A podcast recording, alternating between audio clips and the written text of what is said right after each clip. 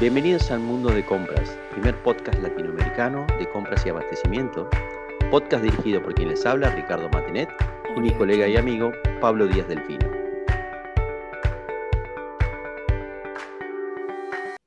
Hola Ricardo, hola a todos. Bueno, bienvenidos nuevamente al mundo de compras. Feliz año, este 2021 va a ser un año importante para eh, el podcast de compras, ¿no, Ricardo? Sí, Pablo, bienvenidos a todos. Eh, ya de vuelta de las vacaciones, nos tomamos unos días de descanso, pero estamos acá con, más fuerza que nunca con, con, Mundo de Compras. Así que, ¿qué tema hoy, Pablo? ¿Qué temón tenemos preparado? Contame qué, qué es lo que estuviste pensando. Bueno, como siempre extrañaba tu palabra de temón. Todos son temones para nosotros. Claramente que sí. Bueno, los apasionados de compras somos. Acá estamos. Vamos por el lado de eh, ahorro. Vamos a hablar, vamos a hablar de ahorro que ya venimos esquivándole. Y, creo que acá, bueno, como siempre en este, en este caso, te voy a empezar a hacer las preguntas que, vos sos el, experto en esto. ¿eh? Gracias por el piropo. Veremos qué se puede hacer. Vamos con los ahorros. Sí, como primer punto, Em, y la primera pregunta que te hago es, ¿qué sería el ahorro como creación de valor? Yo creo, Pablo, que, el ahorro es una de las N formas de creación de valor. Creo que a veces pensamos que, es la única forma de crear valor es ahorrando, pero creo que cuando uno habla de una ventaja competitiva o consigue algo diferencial, es otra forma muy importante de creación de valor, que después puede en largo plazo redundar en un ahorro o no, o probablemente redunde en una mejora del resultado de la compañía. Pero los ahorros en sí es una, de las formas que estamos más acostumbrados nosotros los compradores de medir la eficiencia y la creación de valor.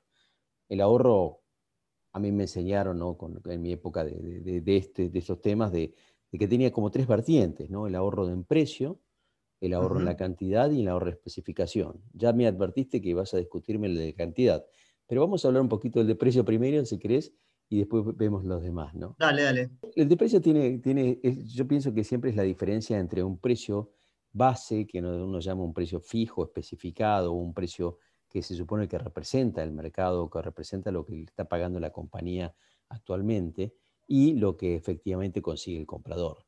Es la diferencia del ahorro de precio, es lo que se consigue por la acción del comprador. Ahí hay que sacar todos los efectos que tienen que ver con variaciones de mercado o cosas que son ajenas al comprador. Yo diría que un ahorro de precio es el que resulta por realmente la negociación del tipo o lo que fuera, pero no me vengas a mí que un ahorro de precio es la diferencia entre la primera cotización y lo que efectivamente logró el comprador, porque todos sabemos en Argentina que qué pasa ahí, Pablo. Ahí el proveedor infla, tira para arriba y listo, ¿no? Un punto clave ahí, o sea, porque a ver, ahora hazme entender esto. El ahorro de precio, en definitiva, y el mundo ideal sería aquel que tenga los precios de todos los proveedores de toda Latinoamérica. Entonces, con eso dice, estoy pagando barato o estoy pagando caro. Ahora, si vos tenés un solo precio, no podés decir eso. ¿Estamos de acuerdo? Sí, sí, estamos de acuerdo. Lo que, pero así lo que podemos decir es que respecto de la situación anterior, yo estoy consiguiendo mejor precio. Pero te abre otra puerta también, Pablo. ¿Qué pasa si la situación anterior era mala? si la compra anterior había sido por precios de sobremercado, o qué pasa que simplemente el mercado bajó y vos seguís pagando, considerando que el precio anterior es bueno, pero el mercado hoy está un 20% más abajo. Entonces la Ok, o, sea que la, o sea que la pregunta es, si el precio sube, también puedo estar pagando bien si las variables externas son e, Exactamente, exactamente, porque por, eso, por eso digo que el baseline o el precio base que uno debe considerar debería ser un precio que debería ser. ¿Cuál es el precio que debería pagar la empresa hoy si el comprador no hace nada? ¿Cuál es el precio más aproximado que pagaría la empresa hoy si el comprador no hace nada, no, no una estrategia y no la ejecuta impecablemente? Ese sería el precio baseline y la diferencia sería la acción que, que hace el comprador por su estrategia, por lo que fuera.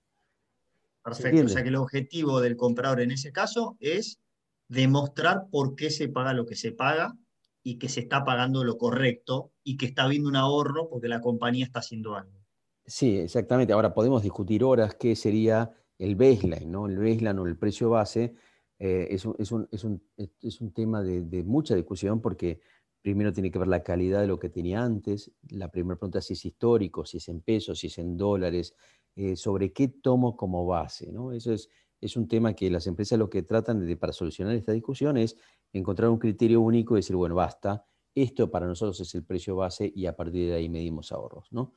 Eh, pero bueno, ahí nos metemos en el segundo punto, si te parece que es el ahorro de cantidad. Porque ahí la pregunta, la pregunta básica es, si a vos te viene una solicitud de pedido de 100 y vos como comprador decís, espera, espera un segundito, que no hace falta realmente 100, que con 70 estamos bien para este trimestre, y conseguiste bajar 30 unidades, ¿es un ahorro? ¿Qué pensás, mm. Pablo? Bueno, eh, lo, importante, eh, eh, yo creo en ahorro por, de cantidad, te voy a contestar en un rato, en, en ahorro de cantidad es el mundo ideal para un comprador sería que a principio de algo le digan, vamos a consumir tanto en todo el año de esto, tanto en todo el año de esto, tanto en todo el año de esto. Entonces, con eso, uno va distinto al proveedor. Y el proveedor, por otro lado, no digo que va distinto con, con, con más, en definitiva tiene más poder de negociación, pero lo que digo es que eh, también el proveedor puede planificar su producción si te está abasteciendo o su importación si lo está haciendo, con lo cual toda la cadena de valor va a ahorrar. Por eso es tan importante la planificación de esas cantidades. Y es tan importante estar cerca de el que nos pide, ya sea, no sé, el planificador de la producción o el vendedor. Em, la cantidad siempre, con cantidad siempre uno ahorra. Eso e, es, directo. Además, como uno lo usa, ¿no? Estoy, estoy de acuerdo. Fíjate que, que si no hubiera ahorros por cantidad, no habría ahorros por eficiencia. La eficiencia productiva es lo que hace que para una unidad de producto a lo largo del tiempo requieras menos cantidad de insumo. Entonces, estás teniendo la misma cantidad de output con cada vez menos insumos, logras una eficiencia de cantidad. Y, lo que debe buscar nosotros con nuestros proveedores y, a su vez los proveedores con sus proveedores son eficiencias productivas. Porque en el fondo, digamos, si vos mirás el ciclo de vida de un producto, al final de su madurez se supone que está llegando al máximo de, su eficiencia productiva. Ahora, es también una buena discusión si el comprador se tiene que meter en las cantidades o no. Eso variará mucho, depende del tipo de empresa y si usan Category Management, Strategic Sourcing o solamente somos compradores transaccionales.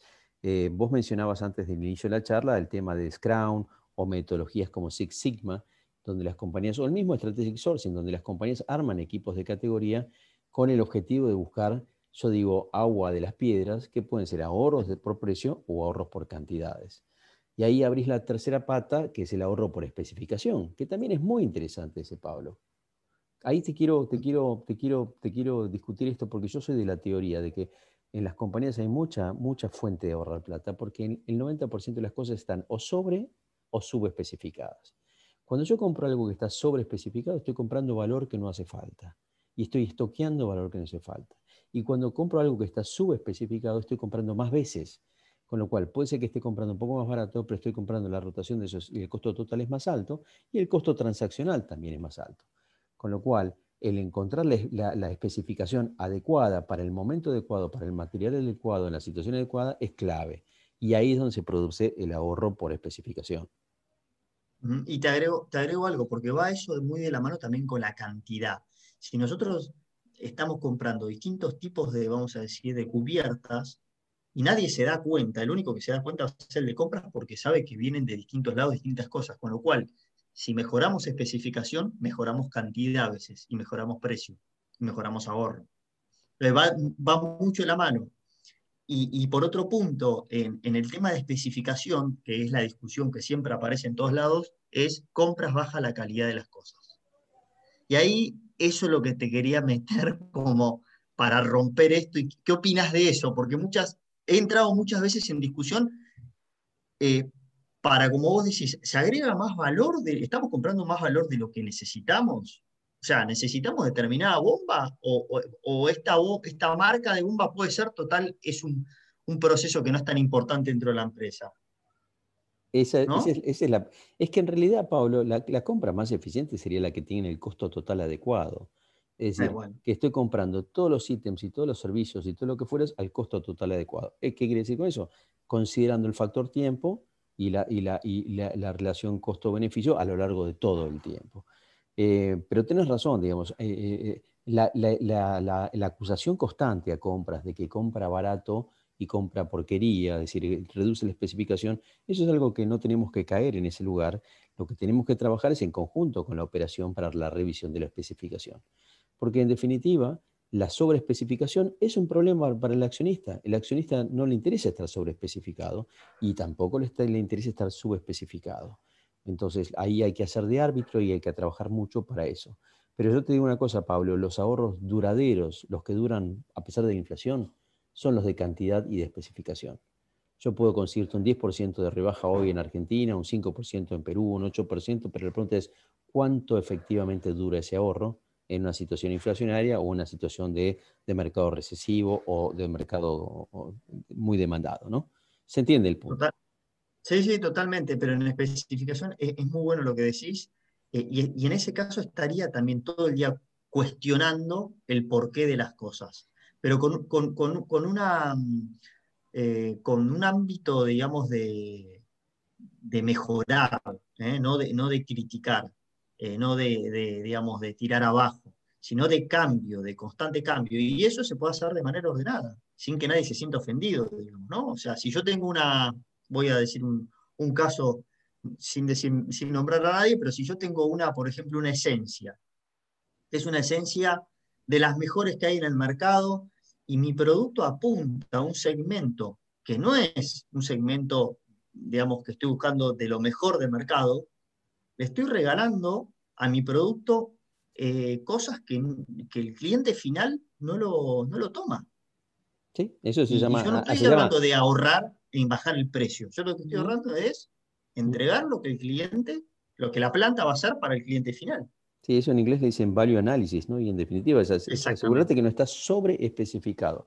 Y, déjame que te, te, lleve un punto más, porque esto, esto tiene que ver con esta pregunta también de, che, este año me pidió mi gente, mi, gerente, un ahorro del 5%, el año pasado me pidió 4% y todos los años me pide el 5%.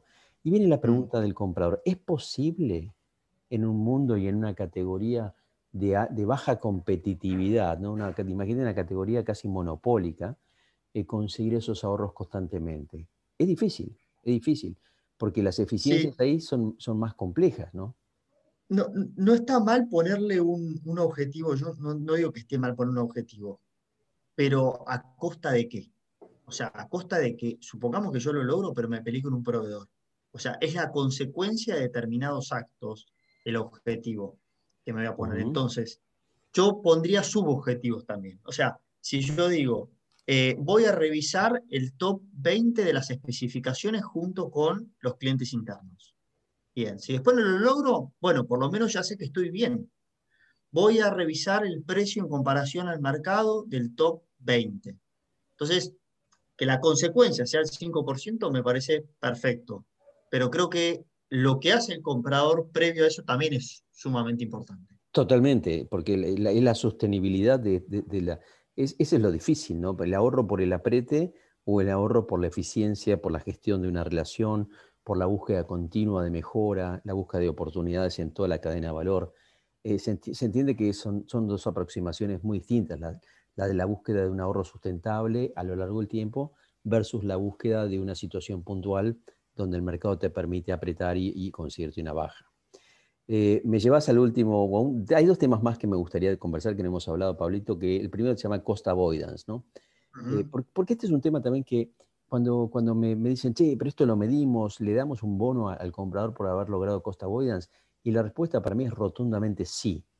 Porque si vos, por ejemplo, Pablo, tenés un proveedor que te pide un aumento y vos le pateás ese aumento, demorás ese aumento a través de tu poder de negociación dos meses, para mí efectivamente conseguiste ahorrarme dos meses de pagar esa suba. Para mí hay que darte un premio porque has hecho bien tu trabajo. Eso es, los cost avoidance si bien a veces los ponen la gente como soft savings, dicen en inglés, para mí son fundamentales porque hacen al rol del comprador arquero, ¿no? ¿Viste el comprador arquero en Argentina que está constantemente eh, eh, defendiéndose de las uvas? Bueno, costa avoidance en un entorno inflacionario en Argentina es quizás el día a día del, comprador, ¿no? Y eso no, estaría menor. Sí, creo, creo que lo, importante es medirlo, porque el, el costa avoidance en general no se mide, porque es un llamado es un mail, es, lo que sea. Eh, después vamos a hacer un podcast de premios para los compradores, me parece. Porque no quiero extenderme, pero lo ah, vamos a tener que hacer. Ese va a tener mucha audiencia, me parece, Pablo. Dos cositas más de ahorros para cerrar y me parece importante. La diferencia entre el ahorro proyectado y el ahorro realizado. Pues es que yo cuando arranqué mi negocio de consultoría de tiempo tenía un modelo donde yo cobraba el 25% del ahorro proyectado. Y la verdad que lo que pasaba es que con el tiempo mis clientes me decían, para Ricardo, vos me dijiste que el ahorro era 100, vos te llevaste 25, pero resulta que el realizado fue de 15. Hay 10 que se perdieron, que se erosionaron. Y, la verdad que es cierto, los ahorros se erosionan, porque entre la proscripción y la realización pasan muchas cosas. El proveedor cambia el precio, la compañía ya no hace más ese producto, este proyecto que tenía esta velocidad ahora cambió hacia otro lado, y hay un montón de factores que terminan erosionando.